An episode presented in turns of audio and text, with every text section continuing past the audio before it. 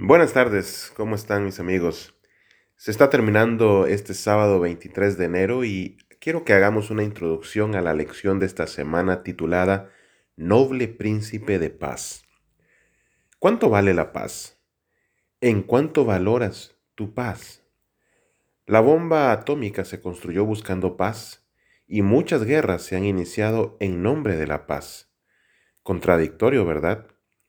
El estudio de la Biblia en este tiempo es un verdadero oasis en medio de este desierto en el que el mundo actual se ha transformado. Todo el mundo quiere paz, aboga por la paz, pero no está buscando la verdadera paz, esa paz que es real, duradera e indeleble.